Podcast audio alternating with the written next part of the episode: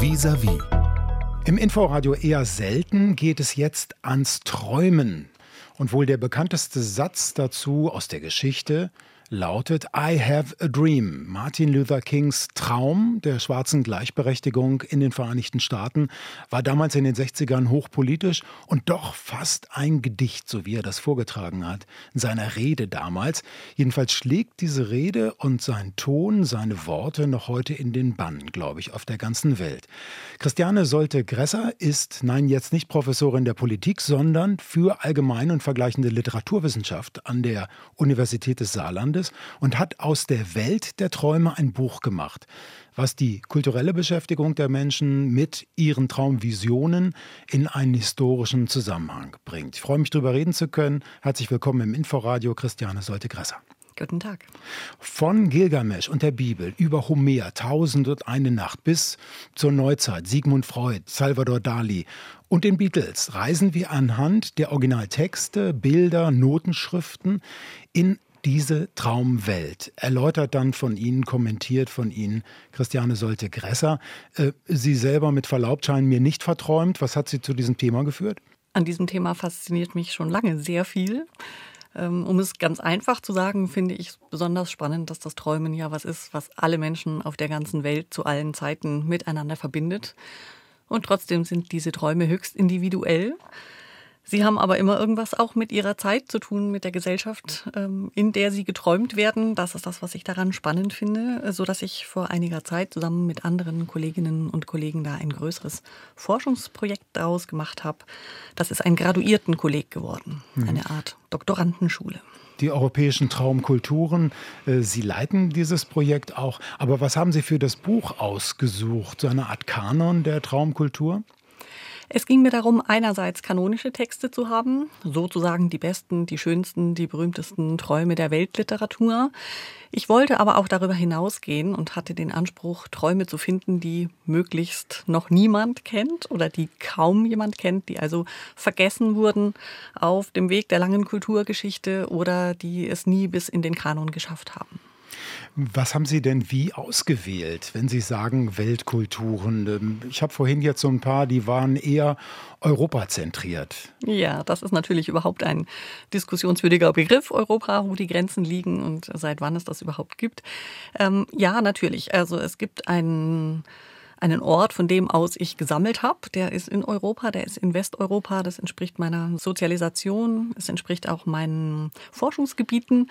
Die Idee war aber darüber hinaus zu gehen und zu zeigen, wie verschiedene Traumkulturen zwar einerseits ganz unterschiedliche Ideen, Vorstellungen, Bilder von Träumen entwerfen, wie sie aber auch miteinander zusammenhängen. Insofern wollte ich auch arabische, islamische Kulturen mit hineinbringen, wollte ich auch etwas über Lateinamerika sagen, ging es mir auch um afrikanische Traumkonzepte, äh, um buddhistische. Äh, ich habe versucht, also so breit wie möglich zu arbeiten. Wie ist denn das in Kulturen, die das gar nicht aufschreiben? Da haben wir keine Zeugnisse. Aber Lieder vielleicht, ne? Wir haben vielleicht Lieder, wir haben aber vielleicht auch Autorinnen und Autoren, die ähm, aus jenen Kulturen entstammen und ein solches Wissen dann in der Gegenwart in ein Traumbuch überführen. Zum Beispiel Leonora Miano, die das für die afrikanischen Kulturen tut. Mhm. Es gibt ja auch eine lange Diskussion und die hat inzwischen auch gefruchtet, etwa über australische Kultur, die, die Songlines, die äh, Träume, die dort erzählt werden, die sehr viel mit der Geschichte der Menschen dort zu tun haben. Wie unterschiedlich träumen eigentlich Menschen in Epochen und Regionen? Oder sind das immer wieder dieselben Motive und Muster, die auftauchen? Also man kann sicher Übergreifendes erkennen. Das Spannende ist aber ja daran, dass wir überhaupt keinen Zugriff haben zu den tatsächlichen Träumen. Denn davon wissen wir nur, wenn jemand davon erzählt oder ein Bild malt oder das Ganze in Musik überführt. Und das hat natürlich immer was mit der eigenen Kultur zu tun, mit der eigenen Sprache, auch mit der Gattung oder den Medien, in denen man sich ausdrückt. Insofern gibt es den Traum als solchen vielleicht gar nicht oder das ist zumindest ein höchst individuelles Phänomen, ähm, das ja auch, wie wir das alle wissen, nach dem Aufwachen sehr schnell verschwindet und also nur ganz schwer fassbar ist. Und in Kulturen gibt es Konventionen, die sich auch ändern können. Tausend eine Nacht ist schon angesprochen, da spielt die Liebe, die Erotik eine große Rolle. Ja, wie überhaupt in vielen Träumen die Liebe und die Erotik eine große Rolle spielen. Oft wurden auch Traumerzählungen oder Traumgedichte dafür genutzt, etwas auszudrücken, was vielleicht innerhalb der Gesellschaft ansonsten unzensiert gar nicht einfach formuliert werden könnte. Insofern ist der Traum immer auch eine Legitimation, ähm, Grenzen zu überschreiten oder womöglich auch Tabus zu brechen. Etwas Subversives könnte im Traum drin liegen, was Umstürzendes. Das wäre dann wiederum eine politische Dimension, ja, die sich auch durch äh, Traumtexte äh, in sehr vielen verschiedenen Kulturen und durch die Epochen hinweg zieht, was aber vor allem, würde ich sagen, im 20. und im 21. Jahrhundert eine besondere Bedeutung bekommt. Sprechen wir noch drüber. Bleiben wir noch mal bei dem Grundsätzlichen. Ich sehe viel mehr, mache ich die Augen zu, so schrieb Shakespeare in einem seiner Sonette. Und dann beschreibt er, es geht in dem Fall auch um eine persönliche Beziehung. Aber interessant ist, dass man offenbar sehr hellsichtig, hellhörig sein kann in Träumen. Äh, was sagen die denn überhaupt, diese Träume? Erstmal sind es doch oft unzusammenhängende Bilder oder scheinbar haben die keinen Zusammenhang. Ja, das wandelt sich von Epoche zu Epoche. Es gibt auch in ähm, bestimmten Zeiten verschiedene konkurrierende Ideen, Konzepte von Träumen, die eben sich auch widersprechen können. Meist geht man aber davon aus oder über lange Zeit hinweg, dass Träume tatsächlich mm, oder die Traumwelt, die nächtliche Traumwelt mehr bietet, mehr Einsichten bietet, als es ein Wachbewusstsein kann. Nämlich? Mm, zum Beispiel ähm, je nach Konzept und Epoche und Einblicke in die eigene Seele, dass man mehr von sich selbst kennt und weiß, als man das vielleicht im Wachzustand täte. Wenn wir uns aber die Antike angucken beispielsweise, dann gibt es natürlich die Idee, dass Träume gar nicht aus einem selbst kommen, sondern dass sie von außen geschickt werden, von Göttern beispielsweise. Äh, und das sind die großen Träume, die eigentlich nur die wirklich großen Menschen auch heimsuchen, sprich die Herrscher, die beispielsweise einen großen Traum haben, sie sollen eine Stadt gründen ähm, oder sie werden einen Krieg gewinnen. Also Prophezeiungen von außen, die zugleich legitimieren, dass sie einen tatsächlich zu Recht eine besondere Machtstellung haben. Mhm. Das sind jetzt aber nicht die Träume gemeint, denen man etwas nachhilft, beispielsweise mit Mittelchen, Drogen, Pilzen und so weiter das äh, sind fließende Grenzen, würde ich sagen. Äh, wenn wir uns anschauen, wie in der Artikel ähm, Traumdeuter Berufe dann ähm, gibt es schon sowas wie ähm, auch ein, ein, einen speziellen Ort, der aufgesucht wird, um genau solche besonderen Träume zu haben, die einen dann an bestimmten Orten eher ereilen als an anderen, wo bestimmte Menschen eher Zugang haben als andere. Insofern doch ein bisschen Nachhilfe, denke ich, ist schon oft dabei. Gibt es eigentlich in der Geschichte auch Beispiele, wo Träume nicht geduldet waren und wo sich das ausdrückt äh, in den Beispielen, die Sie gesammelt haben? Da habe ich jetzt, also so zensierte Träume habe ich jetzt weniger drin, weil es ja eher um Kunstwerke geht als um tatsächliche Traumberichte. Aber dass Träume eine gefährliche Sache waren, das äh, trifft man tatsächlich in der gesamten Kulturgeschichte immer wieder an. Also dass es äh, durchaus wichtig ist, Träume auch zu kontrollieren und dass nicht jeder Traum ungefiltert in die Öffentlichkeit gelangen darf. Hm.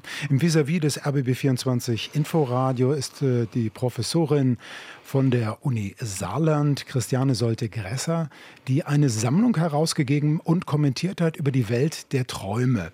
Äh, sie interessiert als Wissenschaftlerin natürlich auch, welche gesellschaftspolitischen Funktionen äh, Literatur- und Kulturthemen haben, in dem Fall die Träume. Also so schön oder bedrückend Träume individuell sein können oder mögen. Ab wann sind die Träume dann kollektiv wichtig oder auch wirksam? Das hängt von der Perspektive ab dessen oder derer, die diese Träume betrachtet. Ähm, man könnte sicher sagen, dass alle Träume sowohl eine individuelle als auch eine kollektive Seite haben.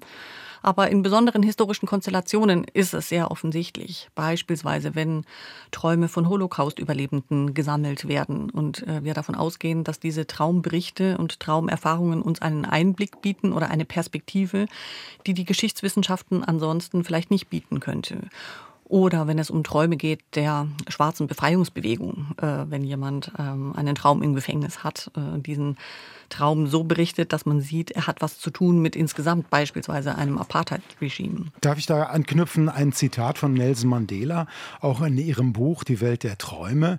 Da schreibt Mandela, ich ging durch das Tor des Gefängnisses nach draußen in die Stadt, aber dort traf ich niemanden.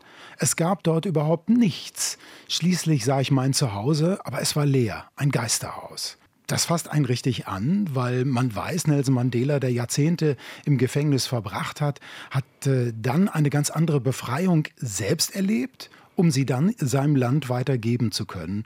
Äh, als Führer nicht nur der Anti-Apartheid-Bewegung, sondern dann auch als Präsident. Äh, da wird aus einem Albtraum dann eine politische Gegenwirklichkeit, eine Emanzipation. Mhm. Es ist einerseits eine, eine politische Emanzipation. Es ist vielleicht auch sowas wie eine Vision, die da drin steckt von einer besseren, von einer anderen Welt, die äh, andere gesellschaftliche Zustände hätte. Es ist aber eben auch eine individuelle Seite, die ein ganz persönliches, und das macht ja das, was einen anfasst daran aus, ein ganz persönliches Bild liefert von dieser Isolationslage, jahrzehntelang abgeschottet zu sein von der Welt, äh, um eben genau diesen politischen Kampf zu unterdrücken. Sind Träume sowas wie ein kreativer Vorrat für menschliche Entwicklung?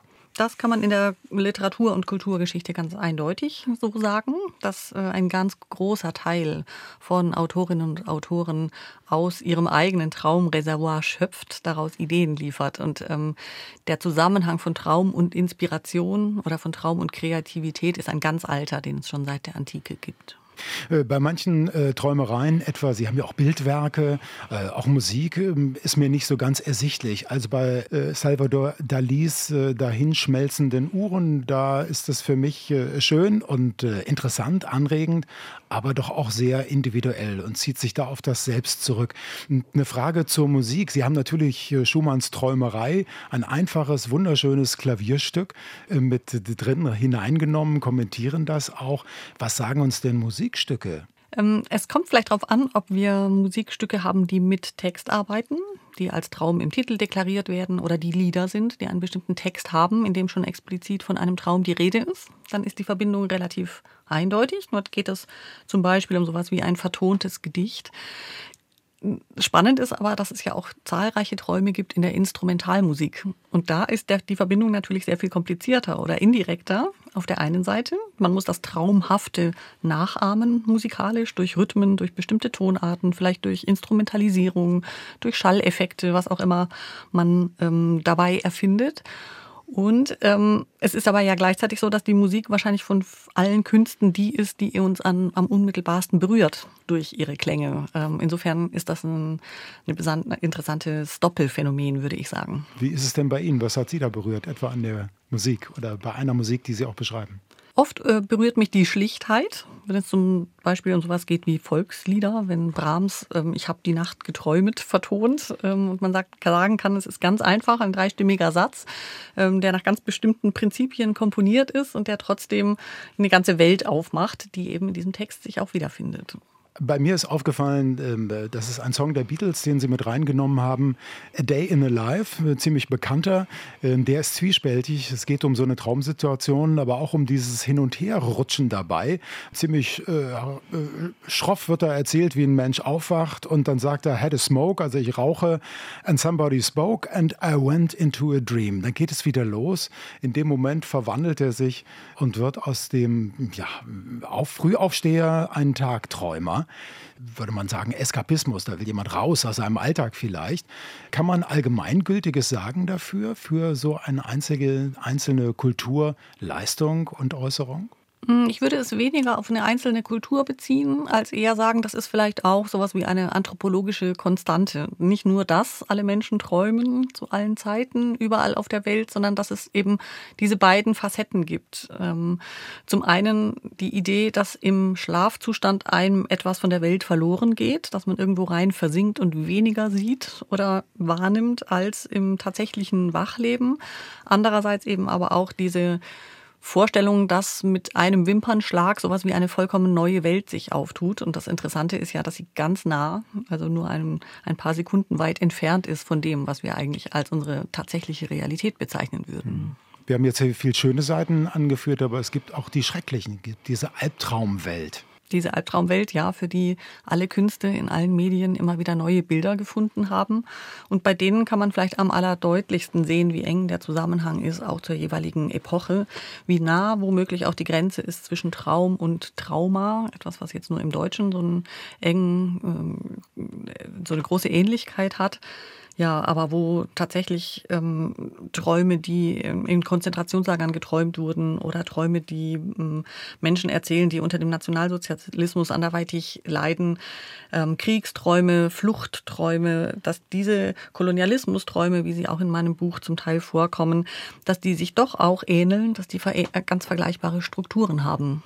Aber verstehen tut man Träume auf der ganzen Welt, also in der jeweiligen Sprache, oder? Man versteht sie. Man versteht sie zum einen, würde ich sagen, intuitiv, indem der Träumer selber oder die Träumerin ähm, am meisten damit anfangen kann.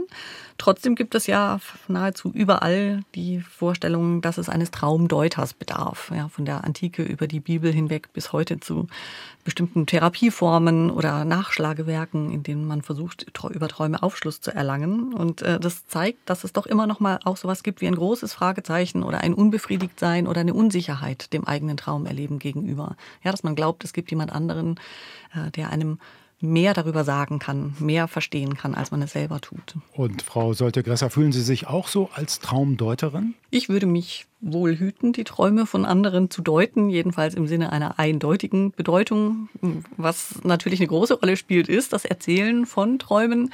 Äh, das ist schon der Fall, wenn man sich nach neun Jahren immer wieder beschäftigt mit diesem Phänomen, mit vielen Studierenden, mit vielen Doktorandinnen und Doktoranden, mit Kollegen zu tun hat innerhalb der Familie.